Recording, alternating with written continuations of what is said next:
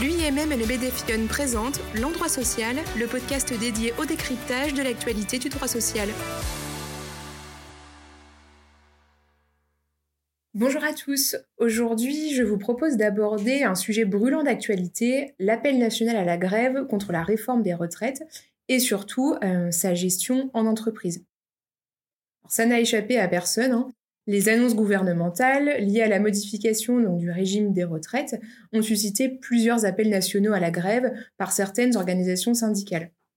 La première journée de mobilisation, donc le 19 janvier, a été très suivie et d'ores et déjà euh, d'autres dates de mobilisation ont été annoncées. Donc face à, cela, face à ces grands mouvements, plusieurs questions pour les entreprises. Les salariés peuvent-ils répondre à ces appels nationaux et se mettre en grève? Comment gérer ces absences en entreprise Les salariés doivent-ils respecter un préavis de grève Etc. Beaucoup de questions peuvent se poser.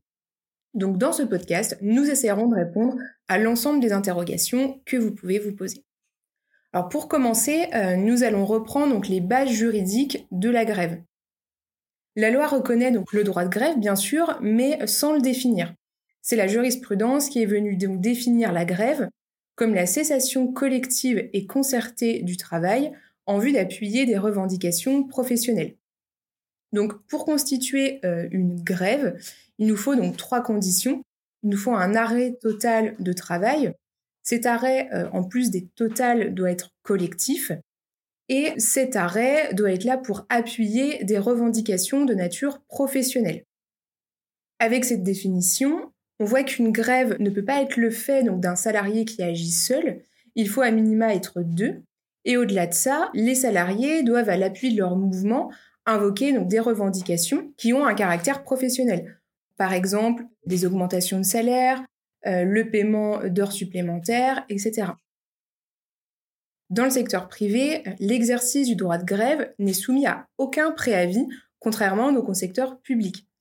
L'essentiel, toujours dans le secteur privé, c'est que l'employeur ait connaissance des revendications professionnelles des salariés au plus tard au moment où il cesse le travail. nous avons rappelé donc, les grandes règles classiques de la grève, donc lorsqu'un mouvement se déclare en interne.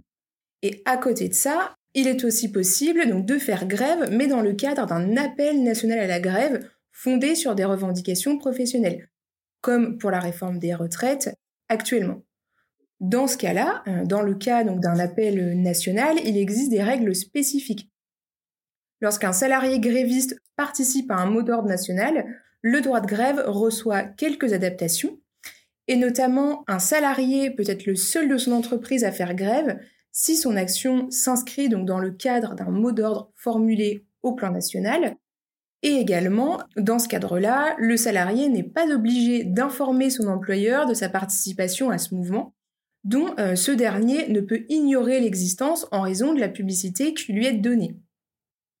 Cependant, en pratique, les salariés informent bien souvent, donc a priori, voire a posteriori, de leur exercice de leur droit de grève afin que leur absence soit euh, justifiée. À noter que lorsqu'un salarié exerce son droit de grève, y compris donc pour répondre à un appel national, son absence est justifiée. Cependant, elle ne sera pas rémunérée. Attention, concernant la rémunération, euh, la retenue sur salaire doit être strictement proportionnelle à la durée de l'absence. Donc par exemple, si euh, un salarié s'est absenté deux heures l'après-midi du 19 janvier après-midi pour participer à la manifestation, la retenue sur salaire devra être strictement de deux heures. Attention également, l'exercice du droit de grève ne doit pas faire l'objet d'une mention sur le bulletin de paye.